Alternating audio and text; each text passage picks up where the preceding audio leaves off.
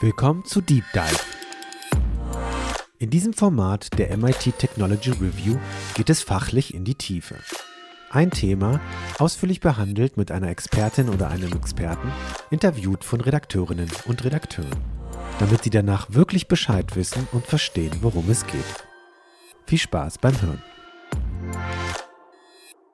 Bevor es losgeht, ein kurzer Hinweis in eigener Sache. Die neue Ausgabe der MIT Technology Review ist da. Es geht um Wasser und die Gleichzeitigkeit von zu viel Wasser in Form von Überschwemmungen und zu wenig in Form von Dürre und Trockenheit. In dem Heft diskutieren wir, wie unsere Gesellschaften in Zukunft mit diesen Ungleichgewichten besser umgeht. Zum Beispiel in der Landwirtschaft, wie Startups smarte Wassermanagementsysteme entwickeln und Landwirte mit der zunehmenden Trockenheit umgehen.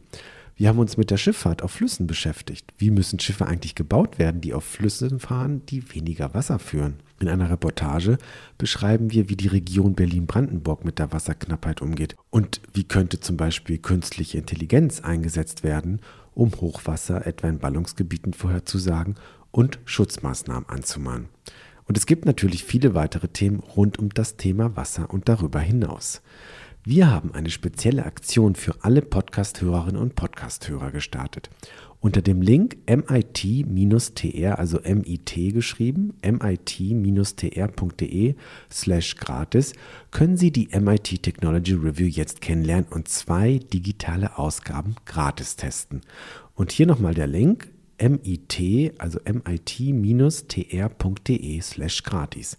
Schauen Sie rein, lernen Sie uns kennen, Sie werden es nicht bereuen. Wenn du Entwicklerin bist und Bock auf einen Job hast, bei dem du nicht nur nette Kolleginnen findest, sondern eine echte IT-Community, dann bist du bei AXA richtig. Ob Bandshirt oder Blazer, Geek oder Hipster, come as you are und starte mit dem IT-Team innovative Projekte. Auf dem AXA Campus kommen genau die richtigen Vibes auf. Deine Chance, gemeinsam mit weiteren klugen Köpfen Code für Code Fortschritt in der Versicherungsbranche voranzubringen. Kreativ, empowernd und tech-basiert. Ja, guten Tag. Heute geht es um das Thema solares Geoengineering. Dahinter steckt die Idee, die Erderwärmung zu bekämpfen, indem man Partikel in die Stratosphäre freisetzt. Dort sollen sie dann die Sonnenstrahlung dämpfen. Die Idee gibt es zwar schon länger, aber kürzlich bekam sie neue Aktualität. Unter anderem, weil ein kalifornisches Startup namens Make Sunsets auf eigene Faust Schwefeldioxidpartikel mit Wetterballons in die Stratosphäre gebracht hat. Das waren zwar nur ein paar Gramm, aber das Unternehmen will damit künftig Cooling Credits verkaufen, also einen kommerziellen Dienst für solares Geoengineering aufbauen. Um zu verstehen, welch ein Tabubruch das bedeutet, muss man wissen, dass es sogar umstritten ist, ob man das Thema überhaupt erforschen sollte oder darf. Den Hintergrund zu dieser Geschichte finden Sie in unserer aktuellen Ausgabe, die jetzt erschienen ist. Ich freue mich, darüber jetzt mit einem sehr kompetenten Gesprächspartner sprechen zu können. Gernot Wagner. Hallo, Herr Wagner. Hallo. Herr Wagner ist in Österreich geboren und lehrt heute als Klimaökonom an der Columbia Business School in New York.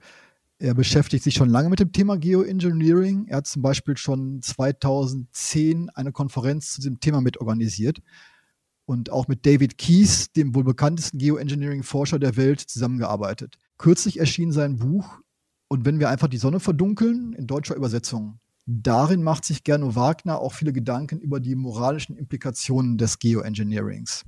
Ja, Herr Wagner, Ihr Buch fängt ja an mit den Worten, als ich zum ersten Mal vom solaren Geoengineering gehört habe, hielt ich es für vollkommenen Wahnsinn. Und genau das ist es auch. Äh, für jemanden, der da schon seit Jahren dran forscht, klingt das ziemlich kritisch. Was genau ist denn daran so wahnsinnig? Die Idee, künstlich äh, das Weltklima zu verändern. Also verrückter geht's nicht. Ähm, äh, okay, also vielleicht, es gibt noch andere Beispiele, die vielleicht noch verrückter sind. Aber ja, also ich würde sagen, eine gesunde erste Antwort ähm, für jemanden, der das zum ersten Mal hört, ist tatsächlich zu sagen, okay, das ist ziemlich verrückt. Und also selbst für jemanden, der es jetzt schon öfter gehört hat und ein, ein paar Jährchen dazu äh, forscht, es ist tatsächlich so eine Idee, die, ähm, ich würde mal sagen, man nicht ähm, als normal erachten sollte.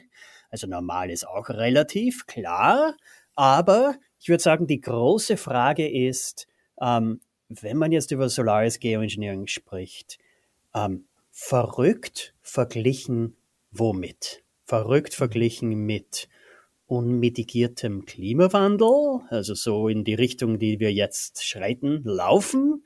Ähm, das ist natürlich wieder eine andere Frage. Unmitigiert heißt ungebremst.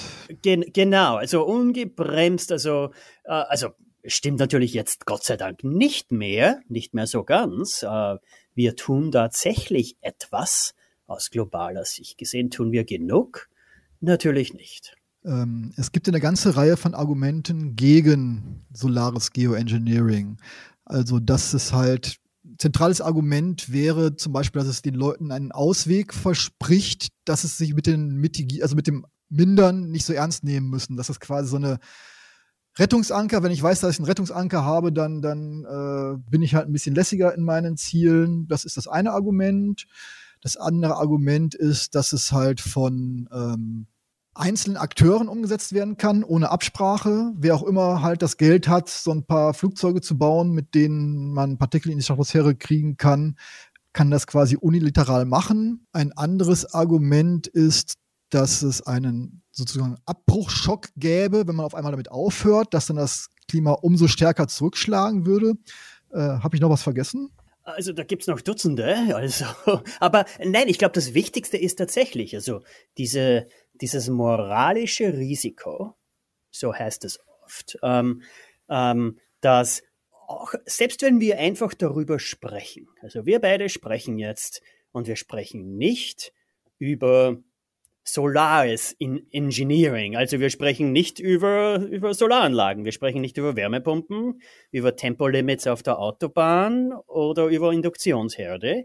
Ähm, wir verplempern die Zeit hier damit, über eine Technologie zu sprechen, ähm, die, also jetzt ganz direkt gesagt, einfach keine Lösung für dieses Problem ist.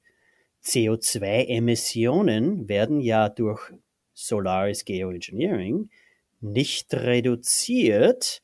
Ähm, also mit anderen Worten, das ist ungefähr so, wie wenn ähm, Ärzte, die eigentlich wissen, dass der fettleibige 75-jährige äh, Patient schon lange auf Diät gehen hätte sollen, schon lange Sport betreiben hätte sollen, dass sie ihm einfach sagen, oh ja, da gibt's dieses Schmerzmittel, das wird schon alles richten. Lösung ist dieses Schmerzmittel natürlich nicht. Wenn ich mir das so anhöre, würde ich sagen, ja, Diskussion beendet. Vielen Dank für Ihr Gespräch. vielen Dank für das Gespräch. Also, also so schnell geht es natürlich nicht, weil, okay, hier ist die, also die Flip-Seite, die Kehrtseite. Ähm, es ist tatsächlich so, dass es, also jetzt nicht eine Einzelperson, aber es gibt Dutzende Länder, die die Technologie, die Möglichkeit, das Geld hätten, tatsächlich so etwas alleine in die Hand zu nehmen.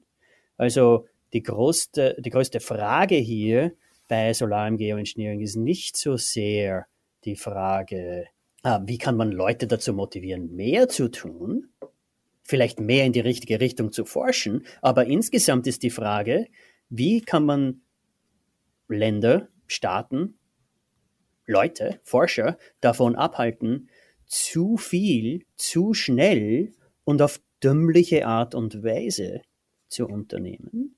Ah, und dann natürlich auch die Frage, okay, wie kann man jetzt diese Dinge in die richtige Richtung lenken und tatsächlich produktiv über Solaris Geoengineering zu sprechen, ohne jetzt so auf die, die Make Sunsets Variante umzuschwenken, wo es also darum geht, wo, wo wirklich der, der Gründer, der Firmengründer hier selbst sagt, ja, wir sind halb, ähm, halb Unternehmen, halb Kult. Ja. Äh, Sie schreiben ja auch, dass Solaris Geoengineering sehr schnell und sehr billig wirke.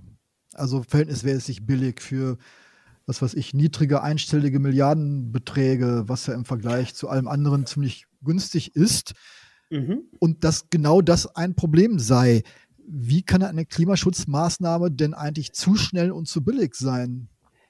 Ah, weil es tatsächlich keine Lösung für den Klimaschutz ist. Das ist das Problem. Also, ähm, also in einer, okay, in einer rationalen Welt gibt es nicht so etwas wie eine zu billige Lösung. Weil wenn wir die Lösung nicht, nicht möchten, aus anderen Gründen, dann wenden wir sie halt nicht an.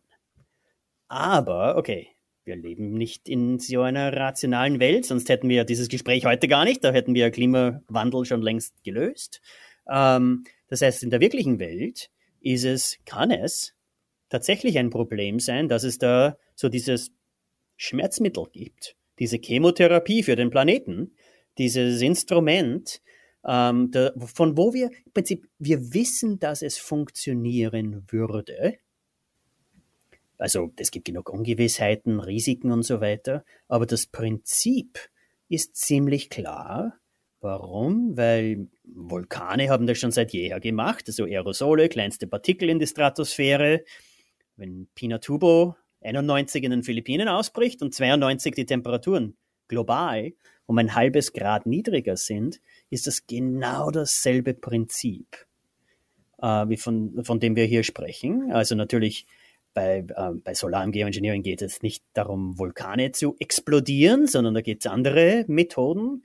Aber das Grundprinzip, das physikalische Grundprinzip ist tatsächlich dasselbe. Und ja, wir wissen im Prinzip, dass es, falls diese Aerosole in die Stratosphäre kämen, es tatsächlich zu einer Senkung der globalen Durchschnittstemperaturen kommen würde. Das Prinzip kennen wir und dass es sehr, sehr billig ist. Billig verglichen jetzt mit ähm, also Klimawandel ohne etwas dagegen zu tun einerseits und auch teils jetzt Klimaschutz, also Klimapolitik, wo es im Prinzip darum geht, CO2-Emissionen erstmals zu reduzieren. Ähm, das ist vielerlei Hinsicht viel billiger, viel äh, leichter, viel besser möglich, als, äh, wir, als wir oft hören. Aber jetzt verglichen mit solarem Geoengineering immer noch relativ komplex, kompliziert, relativ teuer. Und das macht solares Geoengineering im Prinzip diese Gefahr oder diese, diese, uh, diese Temptation, diese, diese Versuchung zu sagen, hey, da gibt es dieses Ding, das ist sehr, sehr billig und im Endeffekt sehr, sehr, unter Anführungszeichen, einfach zu tun, ohne sich da jetzt, ohne da jetzt die Energie und die Transportwende und so weiter schaffen zu müssen. Da gibt es diesen Technofix, der alles irgendwie lösen wird. Sie haben ja auch verschiedene Szenarien erstellt, ähm, welche Akteure das denn sein könnten, die zuerst zum solaren Geoengineering ähm, greifen. Könnten Sie das mal vorstellen? Wer denn, wer käme denn dann so in die Frage als Akteur? Um, also, okay, so die Szenarien, durch die ich im Buch gehe, da ist tatsächlich so das, das hyperrationale Szenario. Also die Weltregierung entscheidet auf höchst demokratische Weise. Alle acht Milliarden von uns wählen und entscheiden mit, was wir jetzt tun sollen. Und in dieser sehr, sehr rationalen Welt, die es nicht gibt, ähm, selbst da wäre es tatsächlich äh, wahrscheinlich nötig, von solarem Geoengineering zu sprechen, weil es einfach schon so spät ist in Sachen Klimawandel. Also ähm, sozusagen. Aber das ist eine, natürlich kein realistisches Szenario, das ja, ist auch klar. Ja. Also es wäre halt so eine, ähm, eine Art IPCC oder eine von der UN wird einheitlich beschlossen im Konsens mit allen UN-Ländern. Wir machen das, und wir gründen auch ein Gremium, das das kontrolliert, wann, wo, was genau gemacht wird. Und das wäre quasi ein Vorgehen im internationalen Konsens.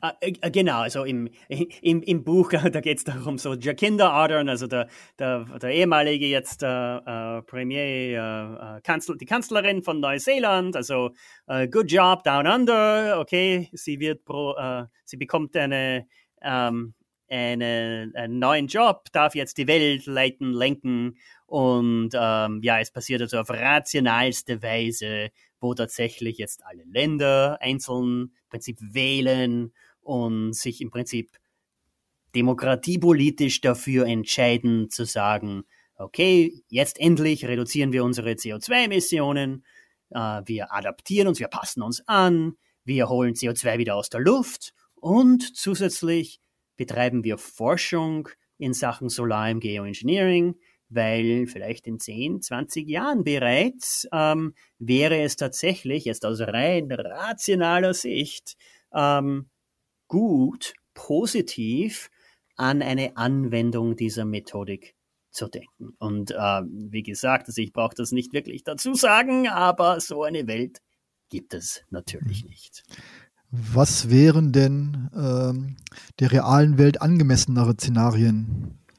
Ähm, ein tropischer Zyklon, ein Wirbelsturm trifft, sagen wir, die Philippinen. Ähm, wieder einmal ein Jahrhundertsturm oder ein Jahrtausendsturm, vielleicht der zweite innerhalb von 18 Monaten. Wieder einmal ein paar Millionen Menschen verlieren ihr Zuhause, verlieren ihre Arbeit, ähm, Zehntausende, Hunderttausende sterben. Und jetzt spricht der nationale Sicherheitsberater der Philippinen mit dem Präsidenten, mit dem Kanzler und spricht von einer möglichen Intervention, die relativ billig, relativ rasch ähm, einsetzbar wäre. Und ja, wo es mittlerweile Studien gibt, die sagen, dass die Intensität der Wirbelstürme zurückgehen würde, wenn wir sie so anwenden würden. Also mit anderen Worten, es ist ein Land, das besonders stark von Klimawandel betroffen ist. Es ist eine Naturkatastrophe, vielleicht eine zweite, dritte, fünfte innerhalb von ein paar wenigen Jahren. Also wirklich eine, eine Katastrophe, ähm, die vielleicht möglicherweise durch den Einsatz dieser Methodik zumindest weniger schlimm ausfallen hätte können. Und in so einer Situation, also ich würde mal sagen, ähm, da wäre es sogar die Aufgabe des nationalen Sicherheitsberaters oder der nationalen, äh, der, der, der Klimaforschung im Land im Prinzip zu sagen, hey, das gibt's da wirklich. Äh, wir haben alles andere versucht oder wir versuchen einfach nicht genug an diesen, in diesen anderen Situationen. Also CO2-Emissionen gehen immer noch rauf. Ähm, die reiche Welt kürzt CO2 einfach nicht schnell genug. Sie beginnt damit, klar, das ist gut, aber wir sterben heute bereits durch diesen Klimawandel. Ist ja spieltheoretisch ganz gut nachvollziehbar, weil ich habe die Lasten, ich, ich leide am stärksten, aber andere tragen am stärksten bei, dazu bei. Also muss ich mich mal selber drum kümmern, dass es in meinem Land besser wird, äh, weil die Staatengemeinschaft das ja offenbar nicht hinkriegt. Ist ja recht gut nachvollziehbar. Äh, ja, also würde ich meinen. Und im Endeffekt, ähm, also ist das jetzt die ideale Lösung? Klar nicht. Wie gesagt, es ist keine Lösung. Es tut ja nichts beim, also es, es, es reduziert ja CO2-Emissionen nicht, so ein Einsatz. Aber ja, es ist ein Technofix, ähm, der tatsächlich vielleicht, vielleicht wie eine Art Schmerzmittel wirkt, wirken könnte, auf planetarischer Sicht gesehen, ähm, und tatsächlich im Grunde viel Gutes tun könnte, jetzt mit Blick auf so eine Verzweiflungssituation, also ein Verzweiflungsversuch, wo es im Prinzip darum geht, hey, sonst funktioniert auch nichts. Mhm. Sie stellen noch ein weiteres Szenario dar, wo es um so eine Art ähm, Klimaguerilla geht, die auf eigene Faust äh, das macht, also nicht staatliche Organisationen, NGOs oder auch einfach ähm, Klimaaktivisten. Jetzt haben wir ja, oder erstmal die Frage zu, vorweg, ist das denn technisch so leicht machbar, dass, dass sich einfach, ja, ein paar Leute zusammentun, paar Spenden sammeln und äh, irgendwas bauen, dass das geht. Ich meine, man braucht ja trotzdem sehr hochfliegende Flugzeuge, die noch extra konstruiert werden müssten dafür. Also mit umgebauten Jets geht es offenbar nicht so gut. Ist das denn technisch äh, plausibel? Also äh, Flugzeuge, neu gebaute äh, hochfliegende Flugzeuge, ja, ist, ist natürlich eine andere Dimension. Ich glaube, da, da geht es eher so in Richtung äh, einzelne Staaten oder die Weltgemeinschaft kommt zusammen und entscheidet, so etwas zu tun. in diesem so Klima-Guerilla-Szenario im Endeffekt, also äh, ich, ich kann jetzt nicht sagen, dass ich dass wir irgendwie hier Make Sunsets oder so hervor, äh, vorgesagt haben, aber ähm, ja, es ging so in die Richtung, hey, ähm, Ballone, kleine Ballone, Hunderttausende solcher Ballone, eine Million solcher Ballone, ähm, würden nicht über Nacht das Klima verändern, aber ähm, ja, also welcome to reality oder willkommen in der, in der jetzigen Situation, wo wir tatsächlich dieses Startup in Kalifornien haben, wo der Gründer stolz davon berichtet, wie es Teilunternehmen Teilkult ist und stolz dabei ist, dass er ähm, 750.000 Dollar in Venture Capital Funding bekommen hat, um dieses Unternehmen auf die Beine zu setzen. Und ähm, im Endeffekt, ähm, okay, wird das Unternehmen selbst jetzt irgendwie die Welt retten oder das Klima verändern? Nein. Also die 400 Gramm CO2, die da aus dem Ballon entlassen wurden, haben keinen Einfluss auf das Weltklima, also wirklich null.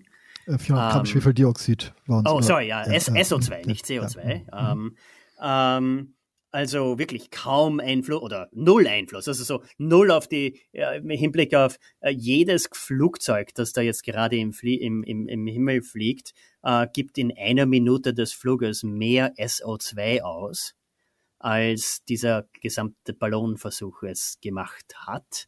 Ähm, aber, okay, jetzt ist ja nicht nur das eine Startup. Äh, wie wäre es vielleicht, wenn da vielleicht sogar Staaten dabei mitwirken und sagen, hey, das unterstützen wir oder zumindest tolerieren wir es ähm, und wir wollen sowas. Oder halt große Firmen, die dann im großen Maßstab als Kompensations- Mechanismus, dass sie sagen können, unsere Produkte wurden klimaneutral produziert, dann eben keine Bäume mehr pflanzen, sondern eben sich da Zertifikate von Make Sunset und Konsorten kaufen. Zum Beispiel, genau. Dann haben wir das Geld da, viel Geld. Und ja, was mich ja ähm, frappiert hat, war diese Sache mit Make Sunset. Die haben ja nur ein paar Wetterballons hoch äh, starten lassen mit sehr, sehr kleinen Mengen und auch sehr schlecht dokumentiert was da jetzt wirklich freigesetzt worden ist, war wenig und selbst wenn es wenig war, ist es auch noch schlecht dokumentiert. Das ist ja, kommt ja schon dem in ihrem Klima-Guerilla-Szenario ziemlich nahe. Aber es ist ja erst entstanden nach dem Buch. Also wir reden jetzt über eine Entwicklung, die nach dem Abschluss ihres Buches stattgefunden hat. Ist halt ärgerlich. Kaum ist man fertig, passiert schon wieder was. Nein, also, äh, okay, also stolz bin ich da jetzt nicht drauf, zu sagen, hey, äh, äh, also darum ging es tatsächlich in diesem Kapitel, aber ja, darum ging es in dem Kapitel. Also es ging darum, dass da also einzelne, Einzelpersonen, einzelne Unternehmen, einzelne NGOs, Einzelversuche im Ende sagen, hey, das nehmen wir selbst in die Hand. Tut sich ja sonst kaum etwas. Ähm, was kann schon schiefgehen? Das machen wir einfach. Und ja, also das ist so ein Guerilla-Versuch ähm, und den sehen wir tatsächlich jetzt. Mhm. Der besondere Twist ist ja noch gegenüber dieser Guerilla-Aktivismus-Szenario, dass es halt kommerzielles Unternehmen ist, das damit ja auch Geld verdienen will. Und das ist vielleicht noch überhaupt das, also das Schlimmste daran überhaupt. Also, wenn wir jetzt also wieder zurück zur Realität gehen und im Prinzip sagen, hey, wir sollten mehr Forschung in diesem Bereich betreiben, ist das sofort nächste Satz immer. Diese Forschung darf einfach nicht zu kommerziellen Zwecken passieren. Offen, transparent, an Institutionen, die tatsächlich auch daran Interesse haben, also die wirkliche Forschung voranzutreiben, anstatt zu sagen, hey, das ist eine Geschäftsidee, da machen wir ein QuickBuck. Mhm. Sie sind ja selber auch Teil der Forschungscommunity und zwar schon ziemlich lange. Sie haben ja auch mit David Keys zusammen ähm, geforscht. Das ist bisher der einzige Geoengineering, Solaris Geoengineering-Forscher, den ich kannte. Also wenn du mich fragst, wen, wen kennst du, kennt, kennt man halt, wenn man einen kennt, kennt man David Keys. Ähm, und sind ja auch schon sehr lange in der Community zugange. Was ich aber so speziell finde an diesem Thema ist, dass es natürlich für den Einsatz gibt Gründe und Gegengründe. haben wir jetzt ja ausgiebig erläutert, muss man nicht gut finden, aber gibt doch ein paar Gründe dafür. Aber dass die Diskussion sich nicht um den Einsatz dreht, sondern um die Forschung, dass schon die Frage der Forschung ziemlich heftig debattiert wird und ziemlich kontrovers. Das ist ja relativ ungewöhnlich. Was sind denn Ihre Erfahrungen in dieser Forschungscommunity als mit mehr als zehn Jahren Einschlägeerfahrung in der äh, Geoengineering-Forschung? Also das ist tatsächlich ungewöhnlich. Also das Ungewöhnliche daran ist, dass im Prinzip Forscher sagen, hey, das sollen wir nicht erforschen. Und äh, also es ist nicht die einzige, das einzige solche Thema, das tatsächlich auch so einen Widerstand innerhalb der Forschungsgemeinschaft hat. Ähm, also da gibt's in Sachen Recombinant DNA und also Biotechnologie und so weiter, da gibt's genug Themen, wo tatsächlich Forscher sagen, hey, das dürfen wir einfach nicht. Das darf man nicht, das soll man nicht. Das wäre unethisch zu erforschen.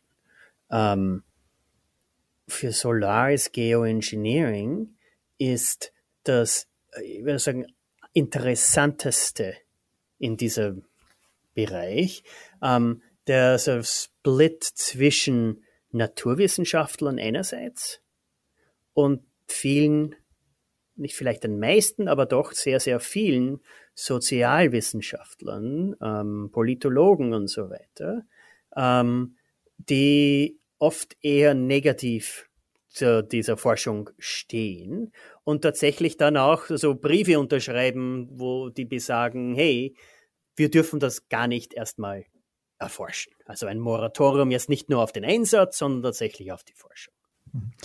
Aber Sie sind ja Ökonomen. Das heißt, Sie zählen sich ja auch fachlich zum einen Lager, sind aber trotzdem ein großer Vertreter von Forschung. Klar, sonst würden Sie es ja nicht machen. Tatsächlich. Also äh, ja, und also ich würde sagen, okay, so die Ablehnung gegenüber der Forschung selbst ähm, lässt sich tatsächlich sehr, sehr oft, fast immer würde ich sagen, bei, mit diesem Thema moralisches Risiko zusammenfassen. Also Forscher, die sagen, hey, wir dürfen nicht darüber sprechen, weil es die Gefahr läuft, dass wir von der wirklichen Lösung ablenken und dass wir irgendwie die Klimawende, die Energiewende hier nicht mehr schaffen, weil die Forschung, Forscher zu diesem Thema ähm, forschen. Und also ich würde mal sagen, das ist eine also äh, es ist eine verständliche Einstellung. Ich finde es erstmal plausibel, ja. Also ja, andererseits, okay. Also gibt es in Deutschland wirklich ein, kein Tempolimit auf der Autobahn, weil da irgendwo irgendwann wer ein, ein uh, Paper in Sachen Geoengineering geschrieben hat? Also nein, natürlich nicht. Da geht es um andere Dinge. Ähm, und vielleicht, und das ist vielleicht das, das Wichtigste hier, vielleicht geht es ja sogar in die andere Richtung.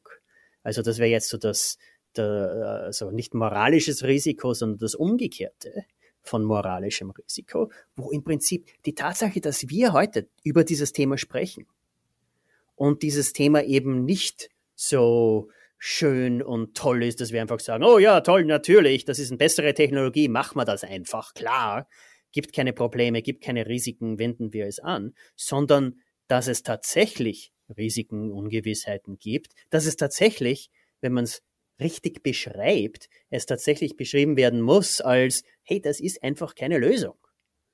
Es wäre vielleicht tatsächlich zusätzlich zu vielen anderen Interventionen eine gute Idee, in diese Richtung zu denken und dann, natürlich tatsächlich Forschung in diese Richtung zu betreiben.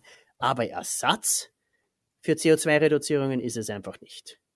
Und wenn man so beschreibt, und dann tatsächlich Forschung dazu betreibt und sagt, hey, fragen wir jetzt 200 Deutsche, 600 Deutsche insgesamt waren Teil dieses Service, eigentlich eine mittlerweile Co-Autorin von mir, aber damals, das war ihre eigene Aufgabe, ihre eigene Arbeit, äh, Christine Merck. Sie forscht in Kiel ähm, und hat tatsächlich vor ein paar Jahren diesen Survey gemacht, dieses Experiment.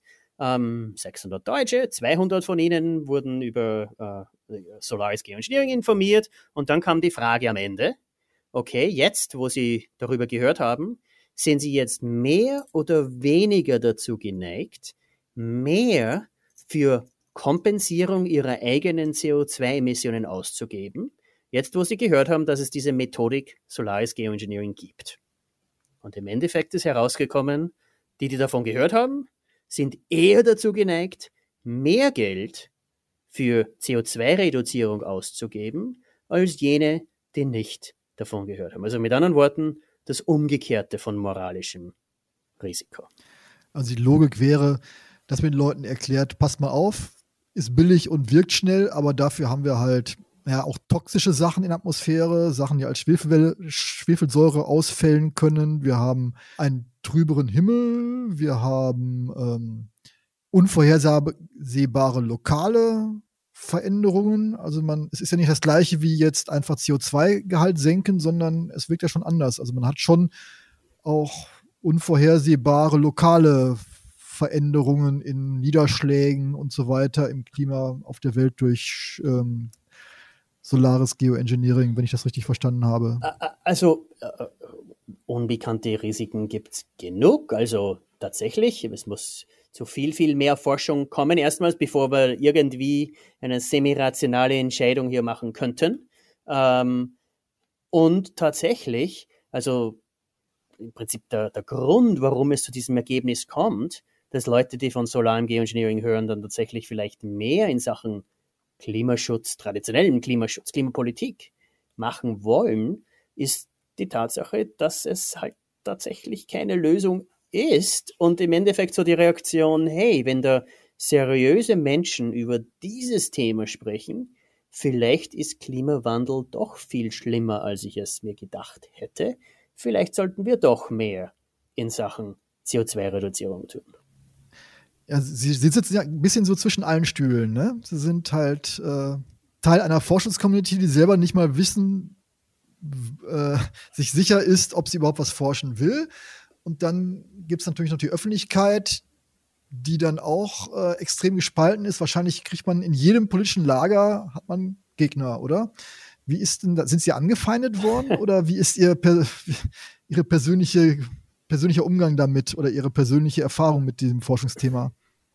Also zwischen allen Stühlen klingt einmal gut. Also, also im Endeffekt, ja, also, okay, vielleicht die persönliche Antwort ist so auf die Art, okay, für jedes Paper, das ich jetzt in Sachen Solar im Geoengineering schreibe, schreibe ich im Prinzip zehn zu anderen Themen.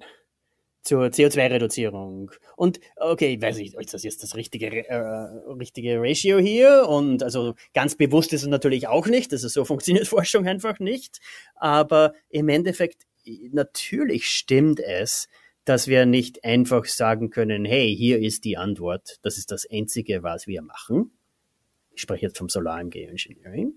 Ähm, und andererseits würde ich sagen, ohne, gänzlich ohne Forschung zu diesem Thema funktioniert es auch nicht. Und jetzt, ohne das jetzt über mich zu machen irgendwie, aber jetzt, äh, wenn man jetzt so auf die, äh, auf die amerikanische Regierung blickt. Ähm, die amerikanische Regierung, also das Land selbst, nicht jetzt die Bundesstaaten, nicht private Forschung, sondern äh, das Budget der Vereinigten Staaten, Weiße Haus, gibt ungefähr drei Milliarden Dollar im Jahr für traditionelle Klimaforschung aus. Also da sind Satelliten dabei, da sind viele Dinge dabei, die viel Geld kosten, klar, aber drei Milliarden in Forschungsgeldern für Klimaforschung. Okay, jetzt können wir lange darüber debattieren, ob das richtig wichtig ist, ob zu wenig, zu viel, aber es sind drei Milliarden. Solar ist Geoengineering 10 Millionen. Viel, viel, also 10 Millionen mehr als noch vor ein paar Jahren. Aber keine 100 Millionen, keine Milliarde, 10 Millionen. Okay, ist das jetzt genau die richtige Zahl? Ähm, könnte vielleicht ein bisschen mehr sein, könnte anders ausgegeben werden und so weiter. Aber tatsächlich sind es drei Milliarden für traditionelle Klimaforschung, zehn Millionen für Solaris Geoengineering. Ähm, und wie gesagt, ich weiß nicht, ob das das richtige Verhältnis ist hier, aber ja, ungefähr kommt schon hin. Also viel, viel mehr für traditionelle Klimaforschung, klar, noch viel mehr natürlich für CO2-Reduzierung, jetzt sind wir beim Inflation Reduction Act, jetzt sind wir beim Bipartisan Infrastructure Law und so weiter, also fast einer Billion Dollar innerhalb der nächsten zehn Jahre. 900 Milliarden Dollar über zehn Jahren. Fantastisch. Ähm, Im Endeffekt null für Solaris Geoengineering. Und ich glaube, das ist auch richtig so. Also wir sollen ja kein Geld ausgeben, es anzuwenden. Ähm, 10 Millionen für die Forschung? Ja, das klingt schon einmal gut. Ja, die Forschung wird ja auch von einem gewissen Bill Gates unterstützt. Da haben sie den schönen Satz geschrieben. Und wenn dann auch noch Bill Gates ins Spiel kommt, schreiben sich die Verschwörungsschlagzeilen von selbst. Ähm, ja. ja. das stimmt. also klar. äh, der. Satz war übrigens vor der Pandemie, also mhm. mittlerweile äh, ist, ist, es nicht besser doch, geworden. ist, es, ist es nicht besser geworden, genau. Ähm, und äh, so ja, das ist natürlich auch Teil im Endeffekt Teil des Problems jetzt. Und dann auch die Chem also, Chemtrails, ne, ist, ist klar, das und zahlt das ja ist unmittelbar was ganz was anderes. Also das ist jetzt, jetzt sind wir wirklich bei, also nicht nur Verschwörungstheorien, sondern so im Prinzip Todesdrohungen und so weiter, wo es im Prinzip darum geht, also Chemtrails jetzt um ähm, äh, äh, also gibt verschiedenste Meinungen, was Chemtrails wirklich sind, aber im Endeffekt geht es im Prinzip darum, dass also jeder Kondensstreifen sind Chemikalien und also Meinungen gehen auseinander, ob das jetzt dazu da ist, das Wetter zu modifizieren oder ob wir uns alle also Aluhüte aufsetzen müssen, um äh, zu vermeiden, dass da mit unseren Gehirnstrahlen oder so äh, experimentiert wird. Ähm, das sind natürlich Verschwörungstheorien, aber also ziemlich viele, die tatsächlich in diese Richtung denken, daran glauben und äh, ja, das macht die Forschung natürlich auch nicht einfacher. Was ich ja noch ein relativ plausibles Argument finde, ist folgendes. Und zwar der Gedanke, dass, naja, Forschen soll ja ergebnisoffen sein. Wir, wir forschen was und dann haben wir das, entweder das Ergebnis funktioniert, aber hat die und die Nebenwirkung, deshalb raten wir davon ab. Oder ja, ist gut, dass wir das machen. Aber ist es denn nicht so, dass wenn die Forschung ein Werkzeug entwickelt hat, das funktioniert, und dann sagt, ja, geht, aber lasst es doch besser bleiben, weil die und die und die Nebenwirkungen haben wir. Wir raten davon ab, dass jemals ein Werkzeug aus solchen Gründen nicht benutzt worden sind, ist. Also wenn was entwickelt ist, was geht, wird es doch früher oder später auch benutzt. Also mir fallen da zumindest keine Gegenbeispiele ein. Alles, was irgendwie ging, wurde technisch, was technisch irgendwie ging, wurde auch früher oder später benutzt. Also, okay, die Frage ist, dass technisch ging und Sinn macht. Also technisch ging und tatsächlich, also netto positiv ist. Und also jetzt nicht nur netto positiv im Sinn von, es gibt 101 Gewinner zu, alle, zu jedem 100 Verlierer, sondern im Prinzip zu sagen, hey, da gibt's tatsächlich mögliche Vorteile, die 10, 100.000 Mal so groß sind wie die Kosten, die Risiken. Ähm, und also ja, aber okay, dann wären wir ja in einer Situation, wo wir im Prinzip durch die Forschung eruiert haben, herausgefunden haben, dass es insgesamt tatsächlich positiv sein würde, es auch tatsächlich anzuwenden. Also wenn wir jetzt da intensivste Forschung betreiben und im Prinzip da gibt's Risiken, an die wir einfach noch nicht gedacht hatten oder die Forschung nicht gedacht hatte. Ähm, also dann gibt's auch Beispiele, klar, wo dann trotzdem diese neue Erfindung eingesetzt wurde, obwohl sie schon immer bekannterweise sehr, sehr negative Auswirkungen hatte. Aber im Endeffekt, okay, also die Geschichte vieler dieser Technologien, wo wir jetzt wissen, dass es eine schlechte Idee war, dass jetzt Blei im Benzin ist oder ähm, die äh, Atombombe.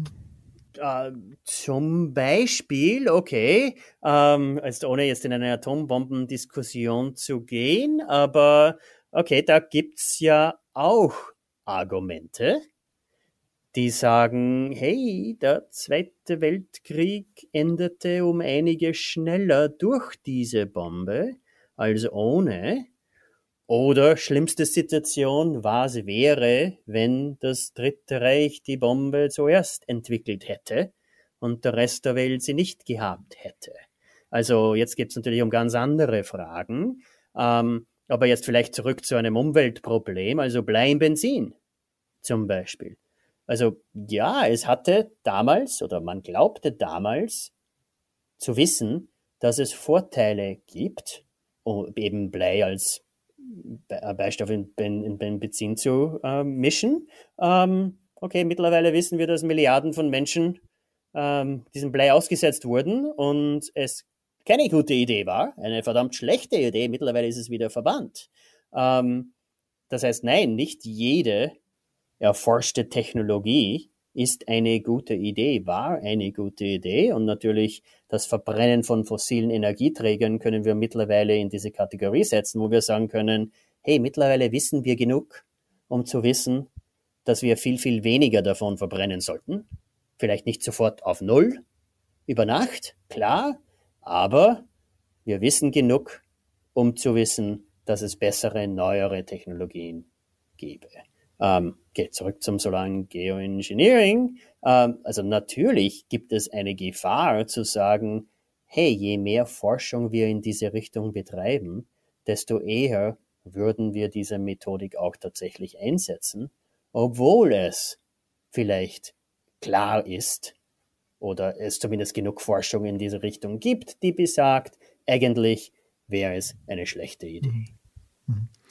Naja, das sind ja wahrscheinlich zwei verschiedene Fragen. Also die erste Frage ist, ob ähm, die Politik auf die Ratschläge und Argumente der Wissenschaft hört, was ja ein sehr ja. komplexes Spiel ist. Aber unabhängig davon ist es sicherlich besser, seine Entscheidung überhaupt erstmal gute Informationen zu haben als schlechte oder gar keine. Also von daher äh, denke ich, bin ich, da, bin ich da ganz auf ihrer Seite. Okay, das ist jetzt teilphilosophisch, ja. Also, ja, also so auf die Art, hey, ist, ist, ist, ist mehr Wissen immer gut? Also, jein. Also, okay, äh, aus grundsätzlicher Sache, also natürlich, Ignoranz ist nie gut. Deshalb betreiben wir Forschung. Aber klar, manchmal tun Leute tatsächlich mit diesem Wissen Schlimmes, sehr, sehr Schlimmes. Ähm, oder wir Prinzip haben etwas erfunden, wo wir mittlerweile wissen, dass es schlecht war, schlecht ist, und trotzdem wenden wir es immer noch an, weil es irgendwo Menschen gibt, die für die die 220 auf der Autobahn einfach irgendwas bedeuten, dass sie also es ihnen wegzunehmen würde bedeuten, dass es irgendwie ein Rückschritt in die Steinzeit wäre oder sonstiges, obwohl wir genau wissen, was die Implikationen sind und warum Verbrennungsmotoren eigentlich der Geschichte angehören sollten. Und trotzdem tun wir so weiter. Also Beispiele gibt's natürlich genug. Und ja, jetzt sind wir wieder bei der großen Frage, okay, wie leicht ist es, die Verkehrswende, die Energiewende und so weiter, die Klimawende zu schaffen, ohne jetzt zu sagen, hey, wir wissen zu hundertprozentig, dass wir so eine Technologie wie Solaris Geoengineering, wir wissen jetzt schon genug, um zu sagen, wir würden es nie einsetzen. Wir brauchen es einfach nicht. Wir wollen es nicht, weil wir machen das einfach mit traditioneller Klimapolitik. Äh, gegen Ende Ihres Buches haben Sie den schönen Satz geschrieben, ähm, was mich nachts oft nicht schlafen lässt, ist die Befürchtung, dass wir ins solare Geoengineering reinrutschen könnten, ohne unsere Hausaufgaben gemacht zu haben. Das finde ich ist ein schönes Schlusswort. Ähm, Davor noch mal ganz kurz, was wären denn jetzt Ihre konkreten Wünsche und Vorschläge? Mehr Forschung ist klar, aber was mehr Geld für Forschung? Gibt es darüber hinaus noch Sachen, konkrete politische Entscheidungen oder technische Lösungen, die entwickelt werden müssen? Oder was folgt daraus konkret?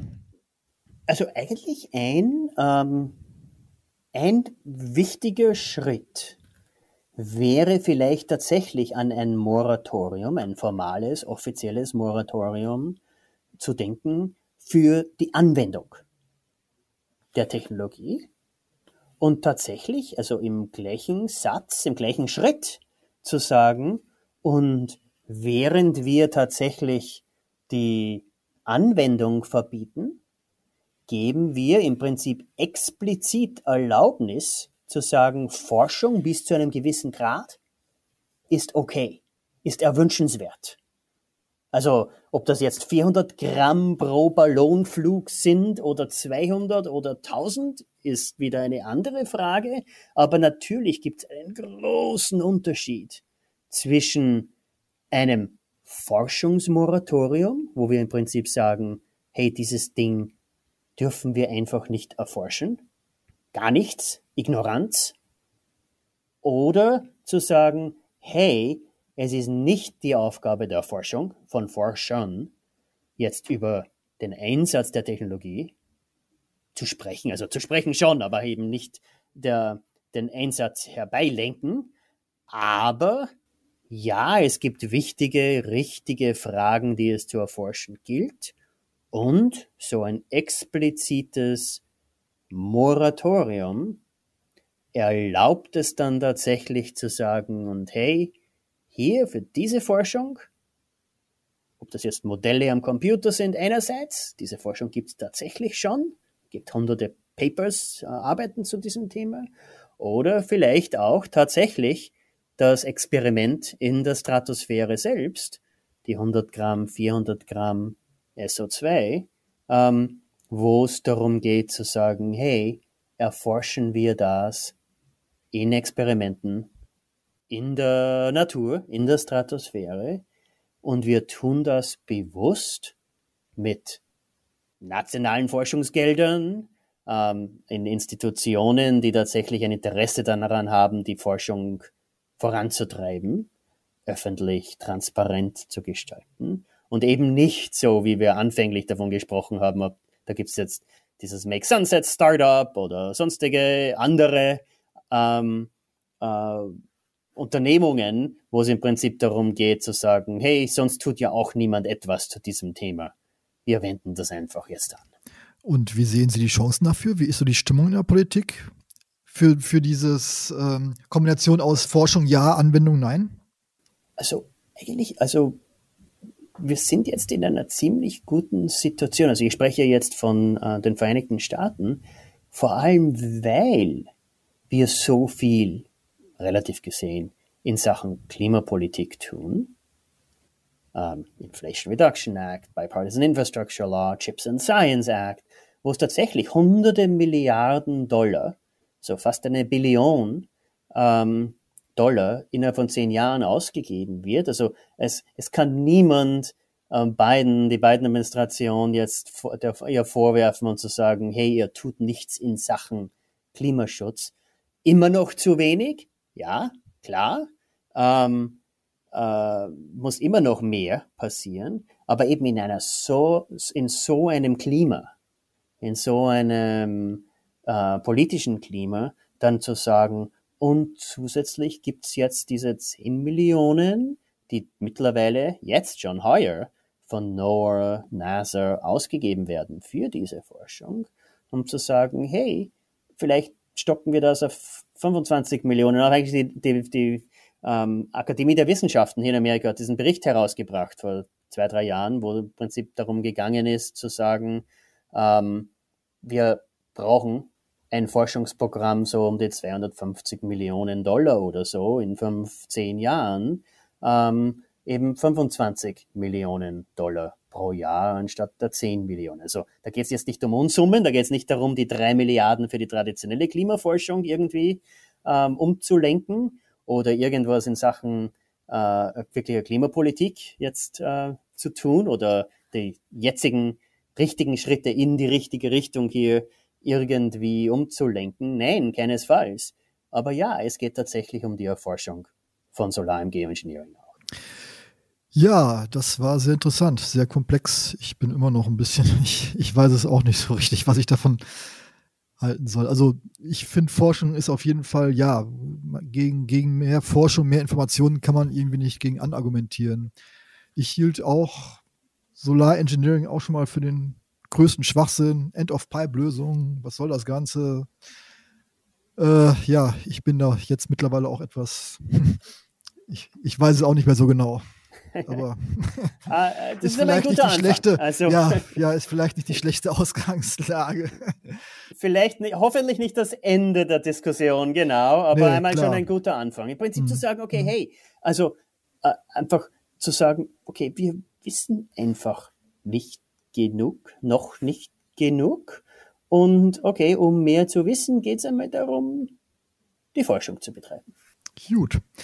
Ja, das war sehr spannend. Gibt es von Ihrer Seite noch ähm, Dinge, die Ihnen auf der Zunge brennen, auf dem Herzen liegen, über die wir nicht gesprochen haben? Aspekte jetzt noch zu kurz gekommen wären? Also ich, ich glaube, also das Wichtigste überhaupt ist tatsächlich darüber zu sprechen. Also im Endeffekt, okay, ja, moralisches Risiko ist tatsächlich eines. Und nein, es wäre schlecht, wenn jetzt unser Gespräch dazu führt, dass da irgendwer sagt, okay, oh, cool, das heißt, wir müssen nichts in den Sachen äh, CO2-Reduzierung tun. Da gibt's diese Methodik, die wird uns schon retten. Nein, ein klares Nein. Deutlich genug geworden. Nein, ja. genau. Aber das Nein, das heißt jetzt nicht, dass wir auch nicht zu diesem Thema forschen sollten. Ähm, und vielleicht ist es tatsächlich schon so spät in Sachen Klimawandel, ähm, dass es vielleicht jetzt schon eine gute Idee wäre zu sagen, ja, falls wir genug darüber wüssten, falls wir die Forschung gemacht hätten und im Prinzip wissen, wie hoch viele dieser Risiken sind, wie hoch die Netto-Vorteile sind, äh, sagen zu können, hm, wäre an der Zeit, die politischen Diskussionen zu führen ähm, und zu sagen, sollten wir oder zu fragen, ob wir tatsächlich in diese Richtung forschen, denken sollten und auch daran denken, diese Methodik vielleicht tatsächlich auch Teil einer rationalen Klimapolitik, die es tatsächlich in dieser Form eben nicht gibt, ähm, anzudenken. Ja. ich denke, das wird uns noch lange beschäftigen in nächster Zeit und zwar stärker als in den letzten zehn Jahren, wäre mal so meine Prognose. Das auf alle Fälle, genau. Ja, vielen Dank. Das war Gerno Wagner von der Columbia Business School äh, zum Thema Solaris Geoengineering. Äh, die Geschichte zu Make Sunset, dieses äh, Startup, worüber wir jetzt gesprochen haben, finden Sie in unserer aktuellen Ausgabe. Und darin gibt es auch die Geschichte, die sich um das Thema Wasser dreht. Also was man gegen Dürren und Überschwemmungen machen kann, welcher Einfluss das, der Klimawandel auf Wasserkraft und Schifffahrt hat wie künstliche Intelligenz bei der Abwasserkanalisation hilft und viele andere Themen. Dagegen gibt es noch ein paar andere spannende Themen und Reportagen, zum Beispiel aus, dem, aus einem Nationalpark im Kongo, der mit Bitcoin-Mining versucht, Gorillas zu schützen. Über die Vision einer Organfabrik und äh, die Rolle der KI über die Entscheidung bei Überleben und Tod in der Medizin. Äh, ja, ich hoffe, wir hören uns wieder und ich bedanke mich bei Ihnen und auch bei Herrn Wagner und bis zum nächsten Mal. Wiederhören.